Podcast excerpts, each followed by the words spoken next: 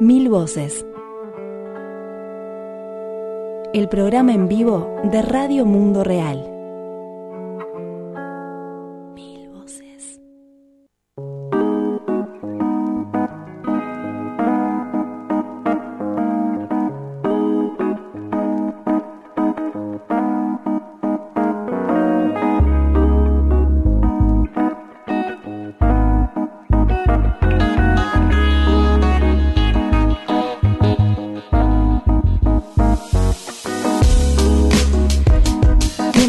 Y bienvenidos a este Mil Voces 365, esta edición del viernes 30 de agosto de 2019.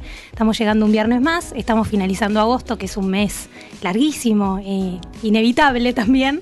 Y eh, hoy estamos aquí al aire, Azul Cordo que les habla, y Mercedes y Luz del otro lado. Hola, un saludo a todos y todas. Eh, es un gusto nuevamente estar con ustedes. La verdad que pasé de estar cada 100 programas, como dijimos el programa pasado, a estar dos, fines, dos, dos semanas seguidas. Ahí va. Pero bueno, es un gusto. Buenísimo, sí, aparte contar eso con otras, con otras voces que nos vamos sumando aquí al Mil Voces. Y del otro lado nos acompañan, como siempre, Edgardo Davich Matioli haciendo las magias de los sonidos.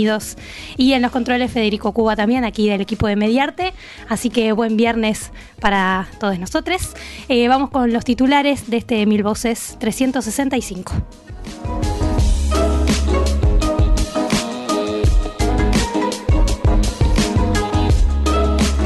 No solo arde la Amazonia, la cuenca del Congo, en África, conocida como el segundo pulmón del planeta, también sufre incendios por estos días. Campañas de ataques contra organizaciones defensoras de la tierra y el territorio en el municipio de Chilón, ubicado en el estado de Chiapas, en México. Allí las comunidades indígenas realizaron una peregrinación de San Cristóbal de las Casas hasta Tuxtla Gutiérrez para exigir respeto a la autodeterminación de los pueblos y sus autoridades. Y se presentó el diseño de la agricultura familiar de la FAO. El lanzamiento para América Latina y el Caribe tuvo lugar esta semana en República Dominicana con la presencia de delegadas de la Coordinadora Latinoamericana de organizaciones del campo, la CLOC, la Vía Campesina, que destacaron la necesidad de colocar a la agroecología como nuevo paradigma para una alimentación saludable y soberana. Sí, en Argentina el gobierno de Mauricio Macri amenazó con aprobar a través de un decreto de necesidad de urgencia la ley de semillas reformada a favor de Bayer Monsanto. Por el momento esta ley no se aprobó, pero el movimiento campesino e indígena se mantiene en estado de alerta y movilización y más de 200 representantes de organizaciones sociales, estudiantiles, sindicales, de mujeres, junto a sectores empresariales y políticos, llevan adelante un foro patriótico en Haití para conformar una coalición nacional. Este viernes 30 de agosto presentan las conclusiones del encuentro y comunicarán su plan de acción para lograr la dimisión del presidente Jovenel Moïse. Sí, también, eh, bueno, en las últimas horas eh, hay un estado de conmoción y preocupación en Colombia y en el resto del mundo, obviamente, tras el anuncio de Iván Márquez, ex jefe de la FARC, que este jueves 29 de agosto eh, habló y anunció el nacimiento de una nueva guerrilla, entre comillas, para fundar y, y luchar por la paz traicionada. Sin embargo, desde el partido Fuerza Alternativa Revolucionaria del Común, la FARC, o sea, utilizan la misma sigla, manifestaron que no comparten ninguno de estos términos de esa locución del lanzamiento de esta nueva guerrilla. Estaremos comentando al respecto. Y por último nos quedamos acá en Uruguay, donde antropólogos forenses encontraron los restos de una víctima de la dictadura cívico-militar en el batallón 13 de Infantería, ubicado en Montevideo. En este predio funcionó un centro clandestino de detención conocido como 300 Carlos o Infierno Grande. Los huesos serán trasladados a Argentina y España para lograr identificar el ADN a la brevedad.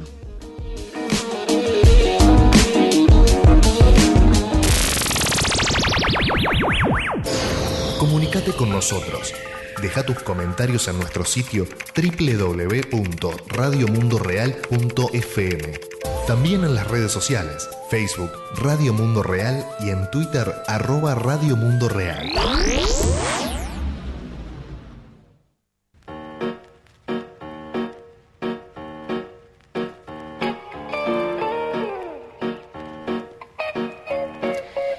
Comenzando con el desarrollo de las noticias en este resumen semanal de Radio Mundo Real, eh, sin dudas tenemos que volver a hablar de la Amazonía porque sigue siendo un tema en la agenda mundial, viendo los impactos que está teniendo en todo el medio ambiente. De hecho, nosotras que estamos aquí en este sur global, en particular en Sudamérica, eh, no solo están llegando desde Brasil eh, las imágenes, sino también esta semana en particular en Uruguay y en Argentina, el humo ha llegado también por, por estos lugares.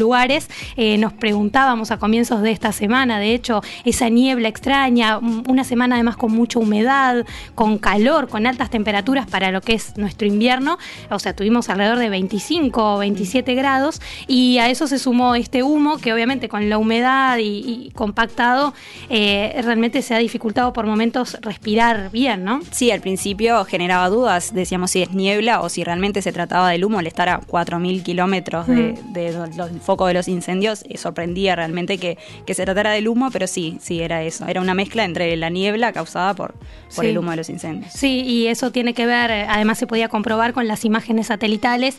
Se ha hablado mucho como una, una fuente confiable, por lo menos con todas las imágenes que circulan, eh, lo que son las imágenes satelitales de, la NASA, ¿no? Y que se cruzan con distintos estudios e institutos, tanto de, Brasil, el, bastante vapuleado institutos que, que está estudiando y que Bolsonaro se ha encargado de desmitificar bastante pero, y de atacar.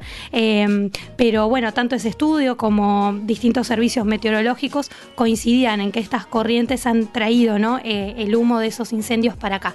Pero además, ahora que estamos prestando atención a las imágenes satelitales, también surgieron imágenes de otros incendios en el mundo, algunos por ejemplo en la India y otros muy fuertes, unos focos, eh, miles de, incendios por África. ¿no? lo estábamos viendo sobre todo a nivel, decíamos, de la cuenca del Congo. Eh, y eh, en Angola, por ejemplo, bueno, se han registrado el triple de incendios en África que en Brasil. Obviamente que ahí estamos hablando de todo un continente como es África y no un país como Brasil, ¿no? Pero dentro de África, en Angola, se registraron unos 6.000 incendios, eh, alrededor de 3.400 en, en la República Democrática del Congo, mientras que en Brasil son 2.127. Sí, los expertos en realidad dicen que la situación en África subsahariana es diferente que la de la Amazonia y todavía no es un problema creciente, aunque podría volverse un peligro en el futuro. Eh, es más, eh, según recogen varios medios internacionales, en Sudamérica los terrenos equivalentes boscosos no forestales ya han sido convertidos mayormente en zonas agrícolas para el cultivo de soja, pero en África la mayoría de ellos no han sido transformados. Claro, si bien está esto, ¿no? Esta práctica de quemar para después volver a, sembrar, en el caso de los incendios en las sabanas, emiten también dióxido de carbono, pero el pasto vuelve a crecer al año, absorbiendo de nuevo gran parte del carbono que queda en la atmósfera. Eh, los incendios podrían avanzar hasta los bosques, pero por lo general se apagan en sus límites, ¿no? Cuando se hace también ese cortafuego que se dice. A menos que los árboles sean talados. Y esta es una de las grandes diferencias entre los incendios que están ocurriendo en África y lo que pasa en Brasil, porque al, ser talados los, árboles, esto de la deforestación tan grande que está ocurriendo en Brasil, esto aumenta la vulnerabilidad de los bosques tropicales. Sí, como decíamos en titulares y también repetías vos ahora, en África es la cuenca del Congo lo que está afectada con una selva que abarca unos 3,3 millones de kilómetros cuadrados. Es significativamente mayor la, la superficie e incluye territorios del Congo, Gabón, Camerún y África Central y por esto también se lo considera el segundo pulmón de la Tierra. Sí, y para volver hacia los incendios de la Amazonía, aquí por el sur, hay que decir también que Bolivia también está ardiendo Allí hemos visto seguramente imágenes, inclusive las grandes diferencias también entre lo que cómo se está abordando el tema en Brasil y en Bolivia, ¿no? Hay que decir, porque es cierto que en las, en las últimas semanas eh, quizás se puede ver a través de redes sociales o en ciertos chats esta comparación entre eh, Brasil, eh, entre Bolsonaro y Evo Morales, a veces para mi gusto con análisis muy, muy erróneos de comparar e igualar la situación y el abordaje, ¿no? Cuando en realidad en Bolivia si bien, claro, se han aprobado ciertas leyes que, han hecho que crezcan estos incendios por, por el avance del agronegocio, ante la presión también de multinacionales ¿no? en la región de Santa Cruz, como Monsanto, Cargill, Valle, Los Ingenta, eh, es cierto que allí el gobierno sí ha encarado de otra manera eh, el abordaje con estos incendios y de hecho, bueno, el propio presidente Evo Morales ha estado en la primera línea intentando apagar los incendios, también vemos que ha aceptado ayuda externa, ¿no? Aceptando bomberos voluntarios de Argentina, de Brasil mismo, de Paraguay. Entonces allí hay, hay otro manejo de la situación. Sí, sí, se pone en contraste directo con el, bueno, el, ofrecimiento de ayuda del G7 que, que, le, que, le, ofrecieron a Bolsonaro y que él rechazó, salvo que Macron se que pidiera disculpas por llamarlo mentiroso o cosas que, bueno, no tenían mucho que ver. Sí, y además ahí cómo se empieza esto a, personalizar entre, ¿no? entre varones políticos cuando en realidad está en juego no solo estas eh, miles y millones de hectáreas, eh, sino también mm, pueblos que viven en estas zonas, como es el foco que queremos poner en este Mil Voces, en, esta, en este tramo de abordar la Amazonía, en particular con los pueblos indígenas que son quienes mantienen en pie las selvas. Eh, estos pueblos son parte de ellas, como advirtieron en la semana desde Amigos de la Tierra a Brasil, y los modos de vida que estos pueblos originarios llevan en la selva nos enseñan a cuidar la naturaleza, decían desde Amigos de la Tierra Brasil. Sí, al perdón, eh, sí, alrededor del 12% del territorio brasilero es tierra indígena y si fuera mayor el porcentaje, seguramente este territorio estaría mucho más protegido. Eh, pero en lugar de eso, Bolsonaro amenaza con sacar violentamente a los indígenas de su territorio, como han señalado, entre otras organizaciones, el Consejo Indigenista Misionario. Eh, y de hecho, sea de paso, vamos a escuchar a su secretario adjunto ahora, Gilberto Vieira dos Santos, que advierte sobre esta actitud violenta de Bolsonaro. Nós sim entendemos que a Constituição Federal do Brasil de 88 consagrou os direitos dos povos indígenas aos seus territórios. O processo constituinte de 87 a 88 contou, embora com alguns limites, com a participação de povos e representações de povos indígenas que apresentaram as suas demandas aos constituintes. É, a Constituição ela é considerada um marco do Estado brasileiro no que diz respeito a buscar corrigir é, erros históricos, né? Se a gente é, considera todo o processo de esbulho que os povos indígenas enfrentaram ao longo dos séculos e que infelizmente ainda permanece. Então, é praticamente o contrato que o Estado brasileiro assume com os povos indígenas no sentido de assegurar que esses povos indígenas tenham os seus direitos territoriais respeitados, as suas terras é, demarcadas e protegidas.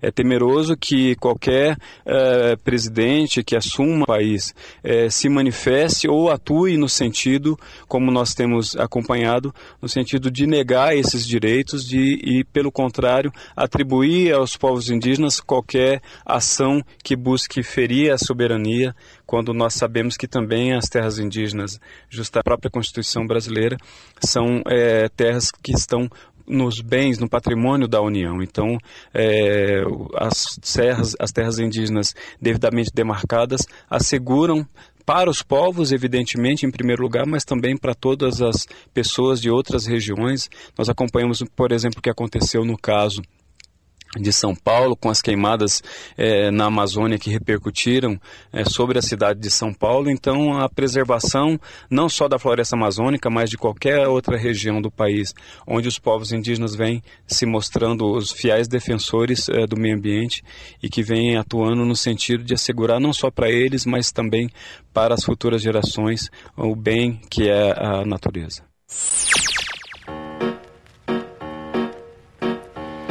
Escuchábamos entonces a Gilberto Vieira dos Santos, el secretario adjunto y misionero también del Consejo Indigenista Misionario, el CIMI.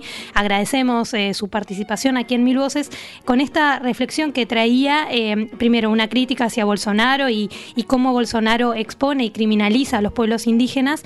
Y Vieira destacaba justamente la necesidad de garantizar que se cumpla eh, algunos artículos de la Constitución brasileña, como el 231, que garantiza a los pueblos indígenas su derecho a tener las tierras y el territorio debidamente demarcados y protegidos, que eso es algo que Bolsonaro prometió violar en su campaña presidencial. No dijo, vamos a acabar con la demarcación de territorios indígenas para dar esas tierras a justamente los grandes terratenientes y las multinacionales para que eh, produzcan allí y, bueno y, pase todo esto que está pasando en la Amazonía, ¿no?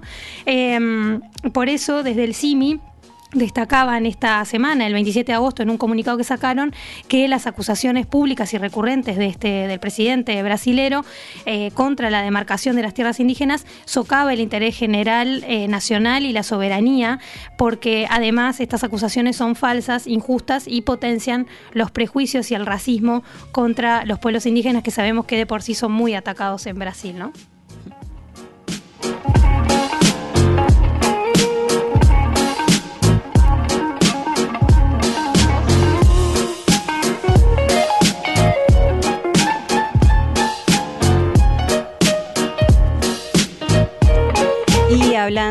Derecho a la autodeterminación de los pueblos indígenas, eh, vamos con la segunda noticia que tenemos el día de hoy, que es en el estado de Chiapas, especialmente en el municipio de Chilón, que concentra gran parte de la comunidad celtal. Celtal, celtal sí. Eh, que concentra gran parte de la comunidad celtal, el 21 de agosto se realizó una peregrinación desde San Cristóbal de las Casas hasta la capital Tuxtla Gutiérrez. La, marcha fue organizada por el Movimiento en Defensa de la Vida y el Territorio, junto al Centro de Derechos Indígenas, para exigir que se respeten las elecciones de representantes de los pueblos indígenas bajo sus usos y costumbres. Sí, y mm, eh, esta situación de mm, amenazas que están sufriendo ante este derecho de autodeterminar que eh, autoridades quieren tener las comunidades indígenas, se suma la fuerte remilitarización del estado de Chiapas. Recordemos que durante muchísimos años nunca aflojó demasiado la militarización allí, en particular persiguiendo a las bases del Ejército Zapatista de Liberación Nacional eh, y a sus distintos eh, municipios, digamos, donde tienen en realidad los caracoles, donde se organizan. Pero ahora eh, el gobierno de López Obrador anunció, de hecho apenas asumido el gobierno, que iba a crear esta Guardia Nacional que reúne distintas fuerzas, ¿no? La, Armada, la Marina, en fin. Em, y esta llegada de la Guardia Nacional remilitariza el territorio, así que a, esa situación de, amenaza y de persecución a comunidades indígenas se suman las amenazas, el hostigamiento, los desplazamientos forzados, también por parte de personas vinculadas a partidos políticos que no aceptan la conformación de autogobiernos allí en Chiapas. Bueno, y por esto Radio Mundo Real se comunicó con dos integrantes del Consejo del Gobierno Comunitario de Chilón, vinculados al Centro de Derechos Indígenas, que detallaron estos amedrentamientos que estabas hablando, que han sufrido en los intentos de formar justamente el autogobierno y destacaron la articulación que hacen con Modevite y en la defensa de la vida, de los territorios y de los derechos de los pueblos originarios a decidir sobre los proyectos que se llevan a cabo. Así que escuchamos parte de sus testimonios. Estamos luchando por el cambio del sistema de elecciones a los representantes eh, municipales en, el municipio de Chilón. Queremos cambiar el sistema eh, de elecciones del sistema partidista al sistema normativo indígena. Ahorita en el municipio de Chilón se llevó a cabo un estudio cultural. En el municipio se presentaron algunas cosas eh, que están haciendo los partidos políticos hacia el gobierno comunitario. Como por ejemplo ahorita se está llevando a cabo el estudio cultural y entonces los representantes de los líderes políticos no querían que se llevara a cabo ese el estudio cultural porque según dicen que en el municipio pues ya no hay usos y costumbres. Han venido los antropólogos a investigar eh, cómo nosotros, los pueblos en las comunidades del municipio de Chilón, elegimos a nuestros representantes en cada comunidad. Y las comunidades eligen a sus representantes por medio de una asamblea. Los convocan a una asamblea y entonces ahí pues van eligiendo quiénes los van a representar. Pues cómo los eligen, pues los eligen a mano alzada y nada de votos en urnas pues desde el 2017 hemos estado caminando en este proceso de forma legal. Nosotros ingresamos una solicitud en el Instituto de Elecciones y Participación Ciudadana del Estado de Chiapas en noviembre del 2017. En junio del 2018, este instituto electoral emite un, acuerdo, es como una, como una sentencia a nuestra petición, en donde se nos solicitaban que para llegar a este, a este objetivo se tenía que realizar un estudio cultural. Entonces, el estudio cultural lo realizan los antropólogos del INA, Instituto Nacional de Antropología e Historia. En estos últimos días, del 8 al 13 de agosto, los antropólogos ingresan al municipio de Chilón para realizar el estudio cultural. Eh, bueno, vemos nosotros que por falta de información, la gente de los partidos políticos pues no aceptan que se lleve a cabo el estudio cultural de 9 a 13 los antropólogos caminaron por las comunidades, pero la gente de los partidos, ayuntamientos de Chilón, bloquearon los trabajos que estaban realizando los antropólogos, hasta incluso de retenerlos y llevarlos, digamos, a la fuerza sin su, voluntad a una comunidad.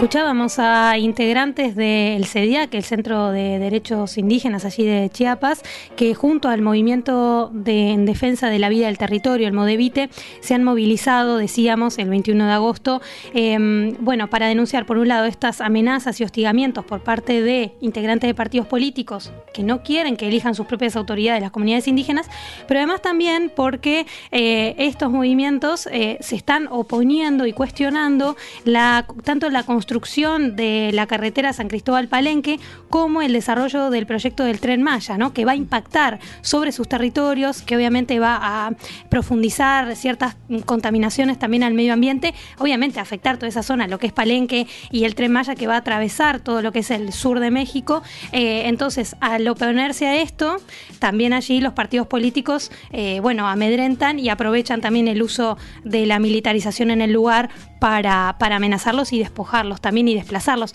Hay muy, muy masivos desplazamientos en Chiapas y de hecho terminan quedando como en el corredor, en la periferia, en particular de San Cristóbal de las Casas. Así que hay que estar prestando atención a esta situación y agradecemos allí eh, a otros mundos Chiapas, eh, amigos de la Tierra México, por la solidaridad con este movimiento y por acercarnos también eh, los testimonios o el contacto con, con ellos.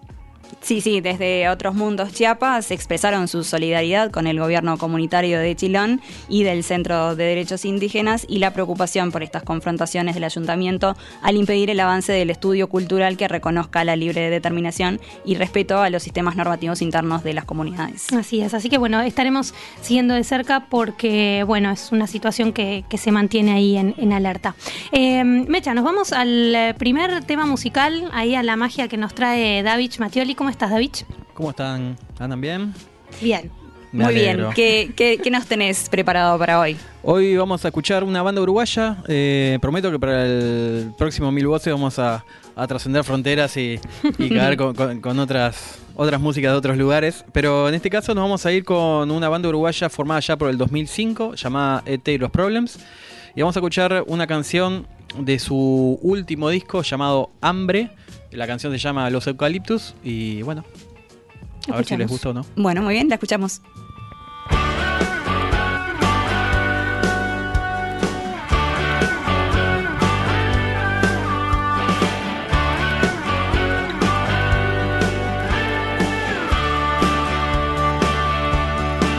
Los eucaliptus de al lado, cuando pasó la tormenta soltaron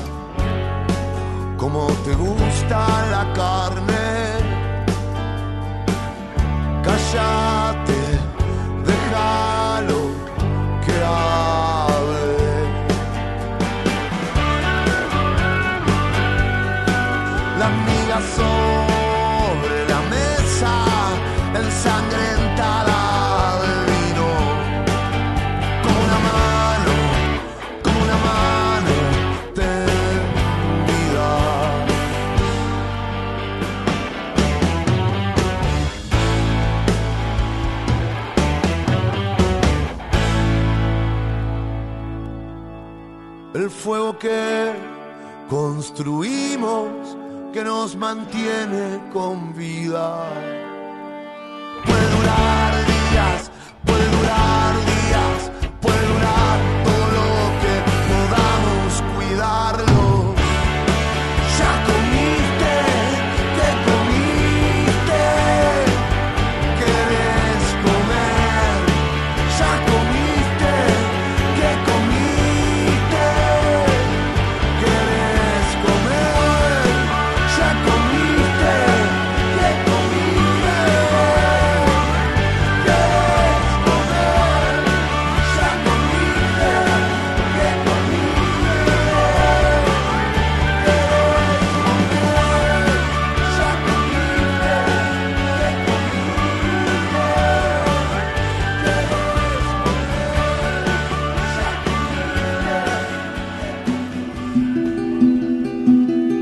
¿Cuántas voces hacen falta para cambiar la realidad?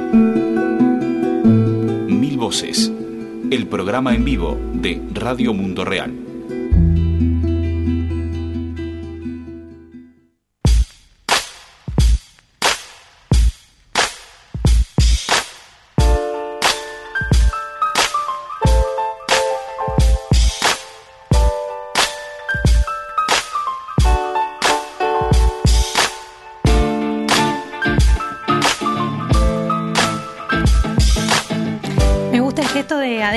Que nos dan del otro lado de- del vidrio. Gracias eh, por los controles y eh, por el tema. Escuchábamos a ET y los Problems. Tuvimos sí, en agosto un capítulo uruguayo importante ahí de música, pero bien, bien ahí para este, multiplicar el conocimiento en torno a nuestra música nacional, desde donde emitimos este Mil Voces 365. Y Mecha, nos vamos ahora a un gran bloque en torno a los movimientos campesinos e indígenas, ¿no? Sí, más que nada eh, enfocado en la región latinoamericana, donde esta semana se realizó el lanzamiento regional del diseño de la agricultura familiar 2019-2028 en República Dominicana. Participaron delegados y delegadas de nueve países miembros de la CLOC, entre quienes estuvo Marlene Sánchez de la Asociación de Trabajadores del Campo ATC Nicaragua. Ella destacó por qué es necesario que la agroecología sea la herramienta para llevar a cabo el diseño de la agricultura familiar campesina e indígena propuesto por la Organización de las Naciones Unidas para la Y la Agricultura, la FAO, tras evaluar los impactos que ha tenido la Revolución Verde. Así que la escuchamos ahora. Es necesario que esta agroecología se conciba como ese pilar fundamental para la construcción de nuestra soberanía alimentaria, de nuestra seguridad alimentaria, Eh, esa seguridad nutricional, porque es a través de la agroecología que los campesinos producen sano, producen con los insumos, con la misma naturaleza y cuidan el suelo, cuidan las aguas, cuidan la biodiversidad. Entonces, es necesario insistir y concebir a la agroecología como, como este modo de vida y como, como herramienta para poder fortalecer esta agricultura familiar eh, campesina, porque realmente los agricultores grandes, familiares, pues nunca jamás van a usar insumos o van a trabajar eh, cuidando la naturaleza. Al contrario, esta agricultura de negocio aporta enormemente al calentamiento global. Toda la deforestación que existe hoy en día es a causa de esta agricultura de negocio y para no ir tan lejos, por lo que estamos viviendo con la Amazonía. Ahí tenemos dos choques eh, de formas de producir la tierra, o sea, ¿por qué, se, por qué están produciéndose eh, las quemas eh, en la Amazonía? Son los grandes los que están buscando espacios, tierras para poder desarrollar el negocio de la agricultura. ¿Y qué estamos perdiendo ahí? ¿Cuánta pobreza, cuánta marginalidad se va a desarrollar con toda esa, esa destrucción que se está dando en la Amazonía? Pero cuánto conocimiento ancestral se está yendo con estos pueblos desplazados de la Amazonía con lo que está sucediendo ahora? Hay que reflexionar y analizar sobre eso. Entonces es necesario, dentro de estos planes, poder concebir a la agroecología eh, como ese modo de vida en esta agricultura familiar campesina, ya como esa herramienta para poder realmente transformar nuestros sistemas alimentarios, nuestra economía eh, local y realmente poder superar esta pobreza de la que tanto hablamos.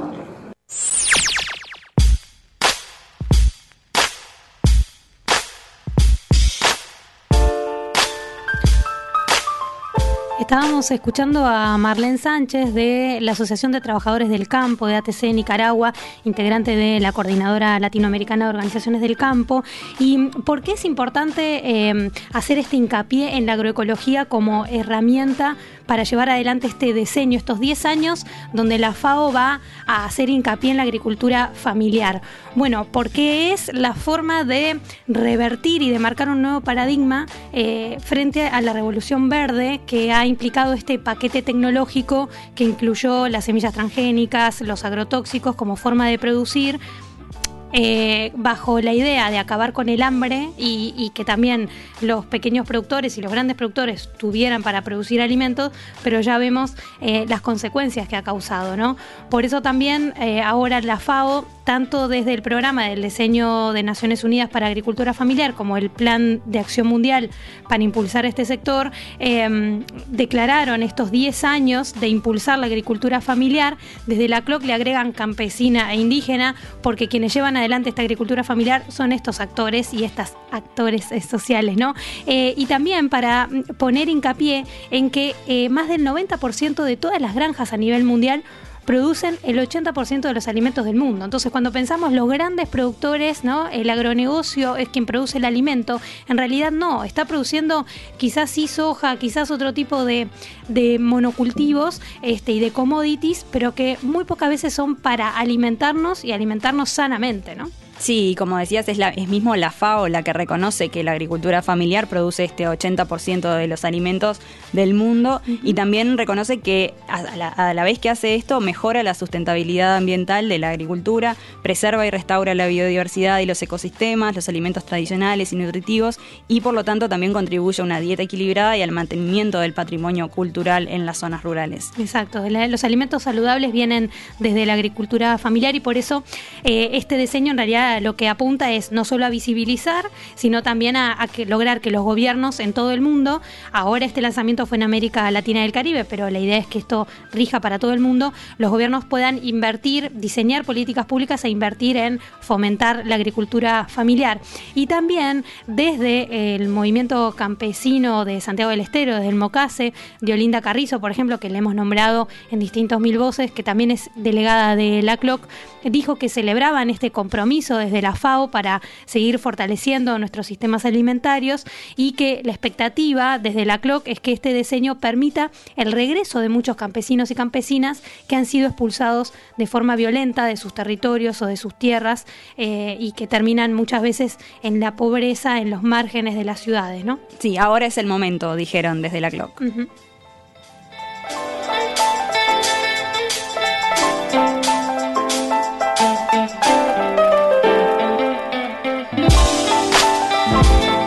Y nos vamos para Argentina, aquí el país vecino, porque mientras tenemos este lanzamiento del diseño de la agricultura familiar, el gobierno de Mauricio Macri amenaza o amenazó con aprobar a través de un decreto de necesidad de urgencia eh, una ley de semillas que en realidad ya existe, pero que el gobierno quiere reformar o ya ha reformado a espaldas, digamos, de la gente, o sea, no sabemos bien qué contenido tiene, pero sí sabemos que esa ley de semillas lo que hace es estimular y fomentar que Bayer Monsanto, por ejemplo, em, sea como el dueño ahora de las semillas allí en Argentina.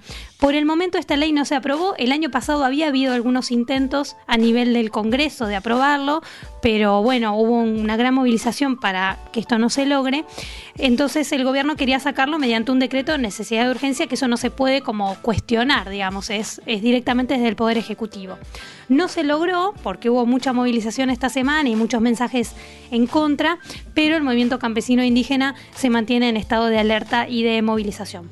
Sí, desde la multisectorial contra la ley Bayer Monsanto de semillas en Argentina advirtieron en un claro manotazo de abogado de las corporaciones transnacionales y los grandes productores agrarios de Argentina sobre el deslegitimado gobierno de Mauricio Macri pretenden modificar la ley de semillas a través de un decreto de necesidad y urgencia. Acá vemos también cómo se, se relaciona con, con, todo lo que hablábamos antes, las, el, la, la, agricultura familiar, las, el, el sector de la agroquímica con estas mega empresas Bayer Monsanto sí. eh, los incendios, está todo como muy relacionado. Sí. Eh, además en el comunicado manifiestan eh, como no pudieron sacar la ley, a pesar de que las grandes corporaciones del agronegocio presionan desde 2012 para eso, el gobierno de Macri pretende eliminar el derecho de los y las agricultores y agricultoras a producir, intercambiar y resguardar la semilla a través de un decreto de necesidad y urgencia. Este decreto pone en evidencia que las modificaciones a la ley de semillas fueron y continúan siendo discutidas a espaldas del pueblo,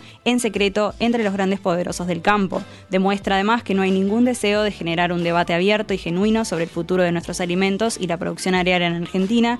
Representa la necesidad de unos pocos de consolidar sus ganancias a través de la apropiación de las semillas que han sido trabajadas y mejoradas durante miles de años por las manos de campesinos y campesinas y de comunidades originarias que tanto han aportado a la diversidad de nuestros alimentos. Por todo esto, dicen, planteamos que el pueblo no brindará el consentimiento a este acto. Las semillas son patrimonio de los pueblos al servicio de la humanidad. Sí, y por eso también desde esta multisectorial consideran que el decreto de necesidad de urgencia que va que pretende privatizar el uso de las semillas es un acto delictivo, por eso se declaran también en estado de alerta para impedir cualquier intento de modificación a la ley de semillas. Eh, claramente es eso, ¿no? Entre el contenido, entre lo poco que se pudo dilucidar el año pasado cuando se estaba por aprobar a nivel parlamentario y se logró frenar, tiene que ver, de hecho tenemos e invitamos a las y los oyentes a que busquen en el archivo de Radio Mundo Real eh, las manifestaciones en torno a la ley de semillas, porque lo que quieren es eso, es privatizar. ¿Y qué implica privatizar la semilla? Lo hemos hablado también a nivel de otros países como Chile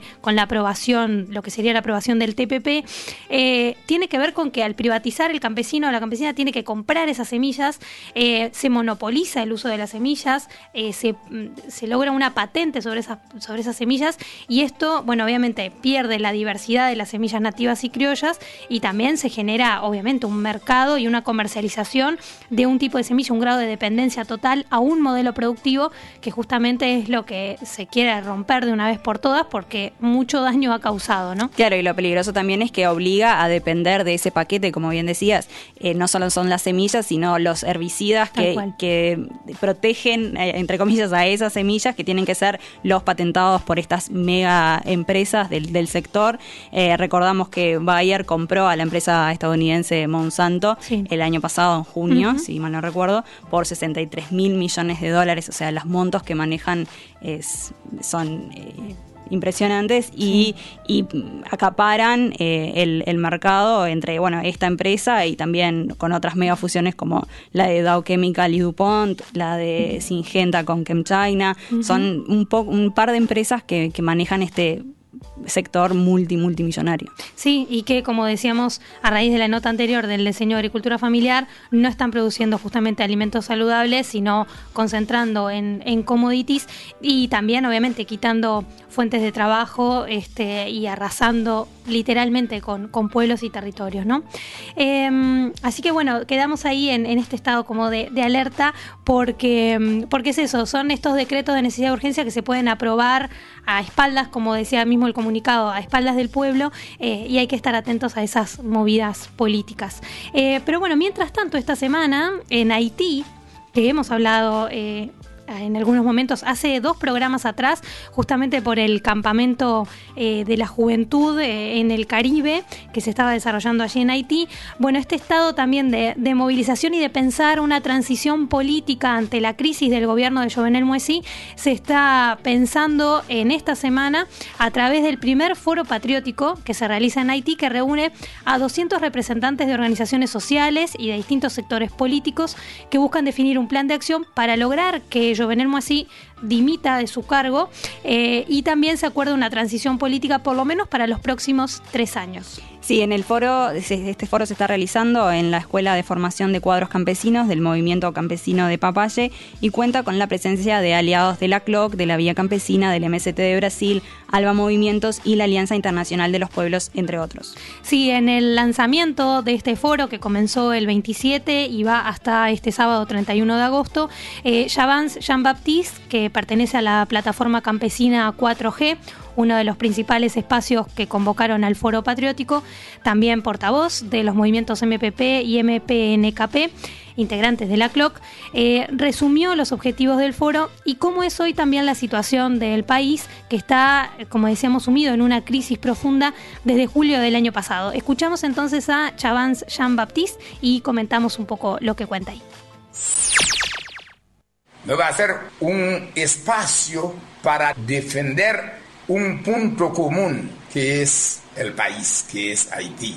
Y la crisis que el país está cruzando es una crisis global, una crisis sistémica y para enfrentarlo hay que juntar muchas fuerzas porque el gobierno de Jovenel tiene apoyo de un sector muy poderoso en la burguesía, en la oligarquía y sobre todo tiene el apoyo formal de Estados Unidos, del grupo que se llama Co-Group, que se dice un grupo amigo de Haití, pero que está trabajando contra los intereses de las masas empobrecidas. Entonces, para poder enfrentar esta situación, hay que llegar a un entendimiento entre muchos sectores. Y el objetivo de este encuentro, de este foro patriótico, es eso, llegar a un entendimiento nacional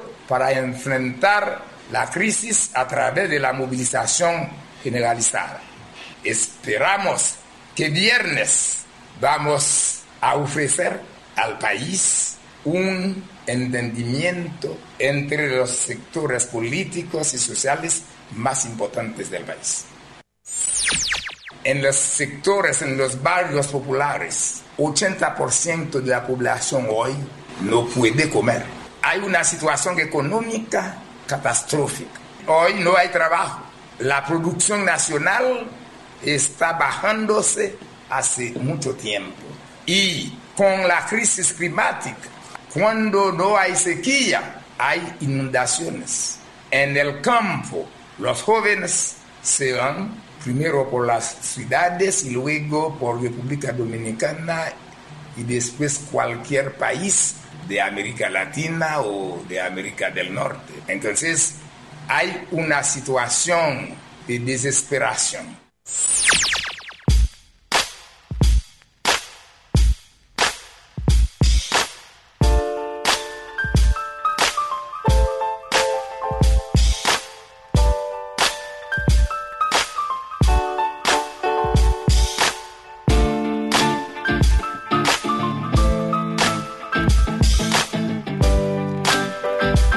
Escuchábamos a Javan Jean Baptiste de la plataforma campesina 4G. Eh, queremos también añadir que el Foro Patriótico va a continuar sesionando hasta el día 30 por la noche, cuando se presentarán las conclusiones y los acuerdos alcanzados por las diversas organizaciones sociales y políticas presentes y un plan de acción para sacar al país de la crisis. Sí, de hecho, recibiendo ahora en estos minutos información desde los compañeros que están allí en el equipo de comunicación del Foro Patriótico, nos dicen, bueno, en estos días de debate, eh, se sigue remarcando este objetivo de enfrentar de forma conjunta esta profunda crisis política, económica y social que vive esta nación caribeña. Escuchábamos la descripción de Javance en torno a cuál es la situación hoy de, Haití eh, y también eh, algunos de, las, de los acuerdos que están logrando es establecer una, lo que los, los organizadores llaman una transición de ruptura y la construcción de un gobierno provisional eh, durante un plazo de dos o tres años.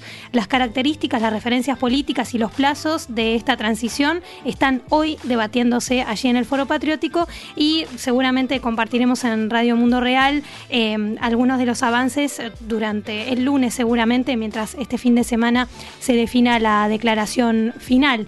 Mientras los sectores moderados promueven un gobierno provisorio encabezado por un representante del Poder Judicial para la presidencia y por un primer ministro surgido del seno de la oposición parlamentaria, las organizaciones de izquierda están promoviendo la creación de una junta de gobierno amplia y representativa junto con un gabinete de 12 ministros.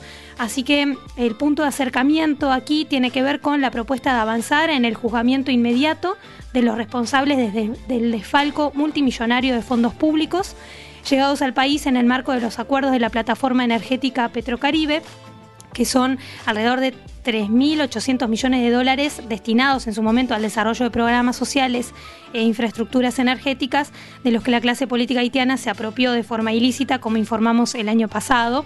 Es un hecho de corrupción de una magnitud sin precedentes que tiene al presidente, a Jovenel Moise, como protagonista, tal como lo probaron los sucesivos informes del Tribunal Superior de Cuentas y del propio Senado.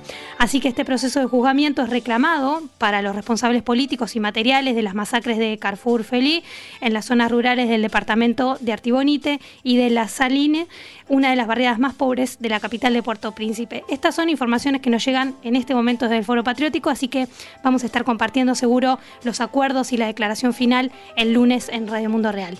Nos vamos a este, al segundo capítulo musical del Mil Voces.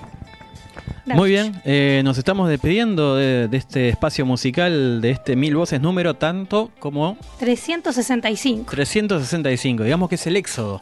Éxodo que es el nombre del tercer disco de ET y los Problems, del cual vamos a escuchar esta canción, una canción de una de las más lindas canciones que según mi criterio, ¿no? Este de Yo esta banda, mí. yo para mí, digo de qué, este llamada Objetos Perdidos y bueno, eh, vamos a escucharlas y a escucharlas, a escucharla. Sí. Y bueno, ella la Ahí mandó la suena, mía, ella mandó ahí Federico, así que escuchémosla. La ropa mojada, los ojos vacíos, el bolso pesándole atrás.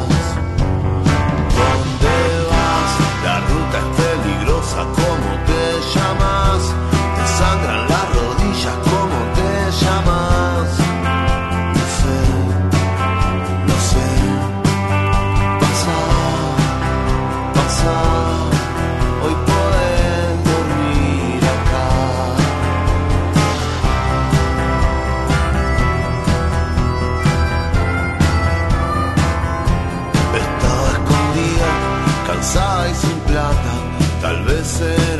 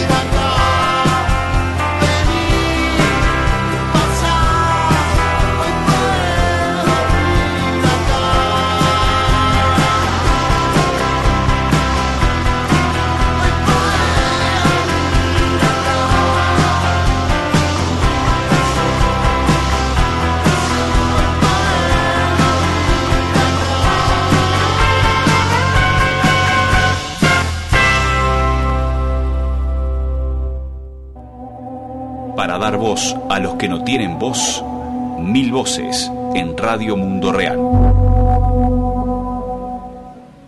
Desde el Iniria, que acaricia con la ternura de sus aguas frescas la selva amazónica y del Orinoco, sitiados por la fragancia del baupés que es piña madura, anunciamos al mundo que ha comenzado la segunda Marquetalia bajo el amparo del derecho universal que asiste a todos los pueblos del mundo de levantarse en armas contra la opresión. Es la continuación de la lucha guerrillera en respuesta a la traición del Estado a los acuerdos de paz de La Habana. Es la marcha de la Colombia humilde, ignorada y despreciada hacia la justicia. Será la de la paz cierta, no traicionada, desplegando sus alas de anhelos populares sobre la perfidia del establecimiento. Buscaremos coordinar esfuerzos con la guerrilla del ELN y con aquellos compañeros y compañeras que no han plegado sus banderas, que tremolan patria para todos.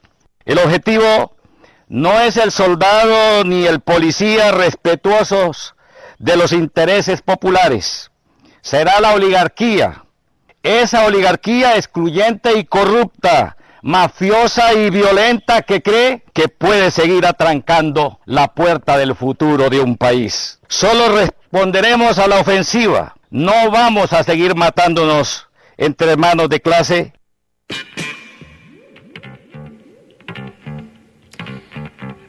Así hablaba este jueves 29 de agosto Iván Márquez, ex jefe negociador del acuerdo de paz en La Habana por parte de la FARC, en un video que dura unos 32 minutos y está acompañado Iván Márquez por Jesús Santrich eh, y Aldinever Morantes y otros dirigentes de las Fuerzas Armadas Revolucionarias de Colombia o de las ex FARC en realidad. Eh, Márquez allí en este video anuncia al mundo el nacimiento de una nueva guerrilla para luchar por la paz traicionada, dice en el video. Sí, este mensaje no dejó a nadie indiferente ante el temor de que se reavive este conflicto armado que llevó más de medio siglo en Colombia. Sí, mientras desde sectores uribistas, de hecho están encarnados en el actual gobierno de Iván Duque allí en Colombia, contrarios a su vez a la firma de los acuerdos de paz, dijeron que si quieren guerra hay que darles guerra. Esto se podía ver ayer en las noticias locales colombianas. Desde el partido Fuerza Alternativa Revolucionaria del Común, que toma también la sigla de la FARC, con ex, conformado por ex guerrilleros y guerrilleras, que tiene presencia parlamentaria, se manifestaron contrarios a, esta, a este anuncio de Márquez y dijeron que no comparten ninguno de los términos de esta alocución. Y vamos a compartir algunos párrafos de este comunicado porque nos parece importante ante, ante esta posición, ¿no? Porque ayer, digamos, muchas nos levantamos como diciendo, wow, vuelve el conflicto armado en Colombia desde este lugar, porque hay que decir en realidad que ante la oposición a los acuerdos de paz por parte del gobierno, eh, se han dado todas estas asesinatos de defensores y defensoras que lamentablemente informamos muy seguido aquí en el Mil Voces y en Radio Mundo Real. Pero esto no quiere decir que se vuelva o que la respuesta tenga que ser volver a un conflicto armado. Por eso, desde el partido de la FARC dicen lo siguiente. Sí, sí, fueron bastante tajantes. Dijeron los acuerdos de paz encarnan la culminación del viejo anhelo del pueblo colombiano por poner fin al conflicto armado y sembrar la esperanza de consolidar definitivamente la paz con justicia social en nuestro país. Proclamar la lucha armada en Colombia de hoy constituye una equivocación delirante, expresaron. Sí, millones de compatriotas se suman al clamor por un país en paz, sigue el comunicado, los ex guerrilleros y ex guerrilleras que dimos el paso de dejar las armas, lo hicimos con el profundo convencimiento de que la guerra había dejado de ser el camino. Una aplastante mayoría lucha hoy en la legalidad y en forma pacífica por conseguir la implementación total de lo acordado en La Habana y seguiremos sin desmayo en esa ruta. Nos duele la patria, agregaron. Ella no puede despedazarse por obra de la venenosa voz de la extrema derecha ni los incumplimientos del gobierno. Exigimos de este que cumpla integralmente los acuerdos. Los firmantes de la locución rompieron públicamente con nuestro partido, protocolizaron su renuncia y asumieron las consecuencias de sus actos. Sí, también dicen que si bien es cierto que el cumplimiento de los acuerdos de paz por parte del Estado colombiano marcha a un paso paquidérmico y que los reincorporados hemos pasado por serias dificultades en distintos sentidos, recordemos que han asesinado a muchos ex guerrilleros de la FARC y que también se ha complicado muchísimo este cambio ¿no? de cultivos ilícitos, por ejemplo, o de grandes comunidades que llevan cultivos ilícitos a cultivos lícitos.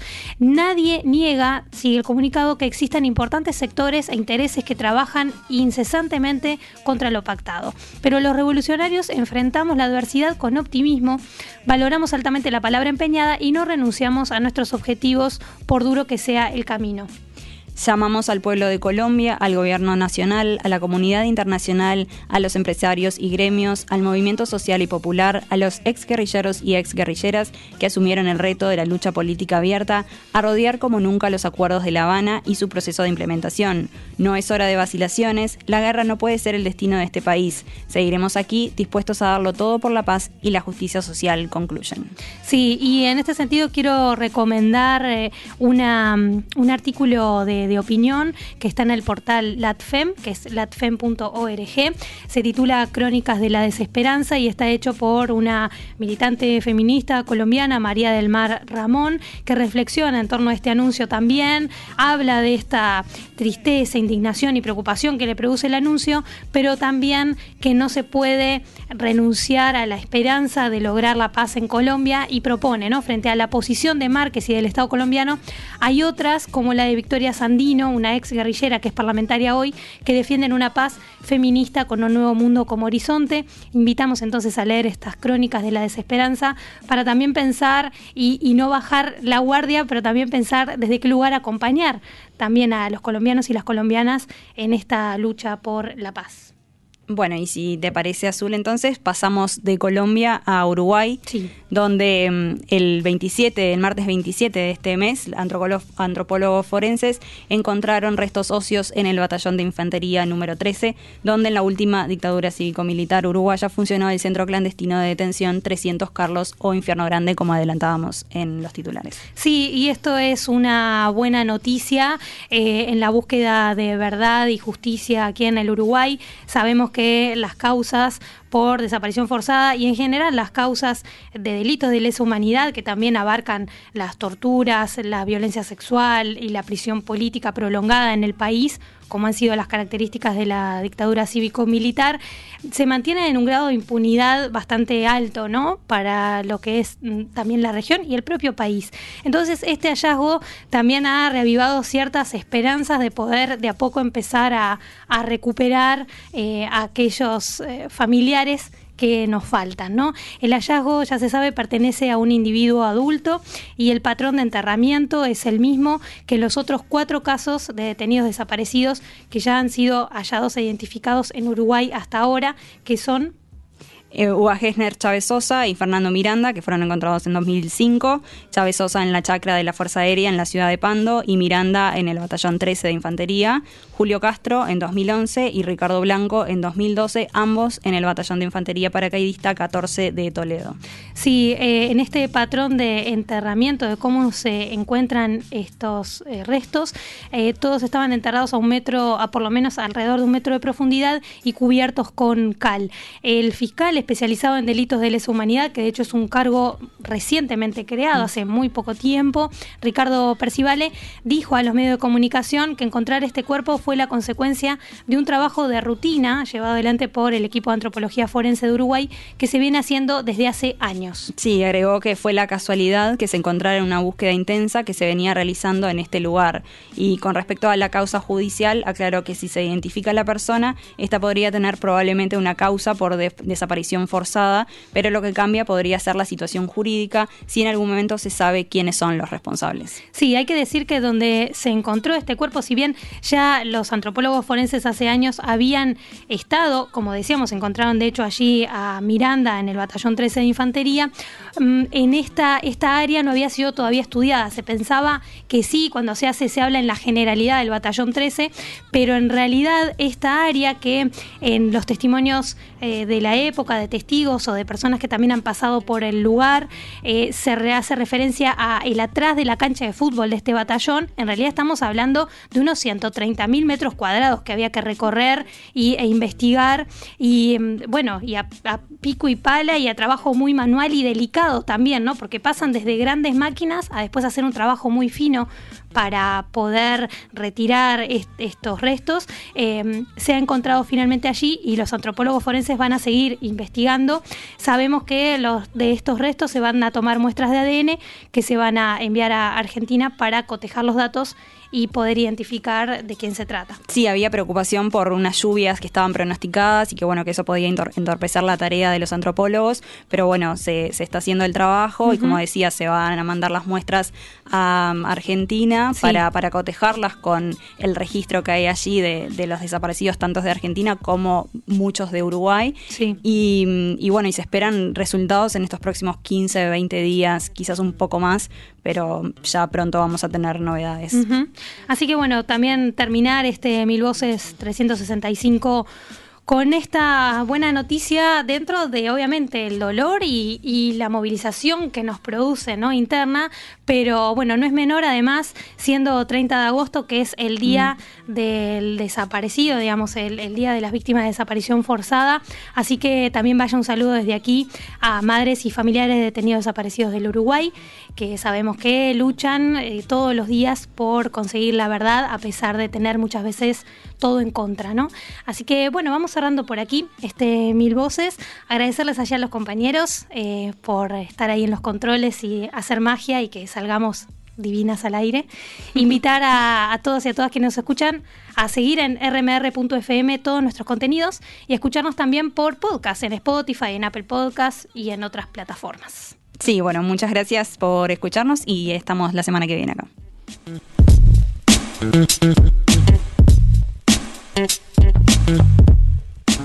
Años de lucha y resistencia. Una semana de información. Una hora de noticias. Mil voces. En Radio Mundo Real.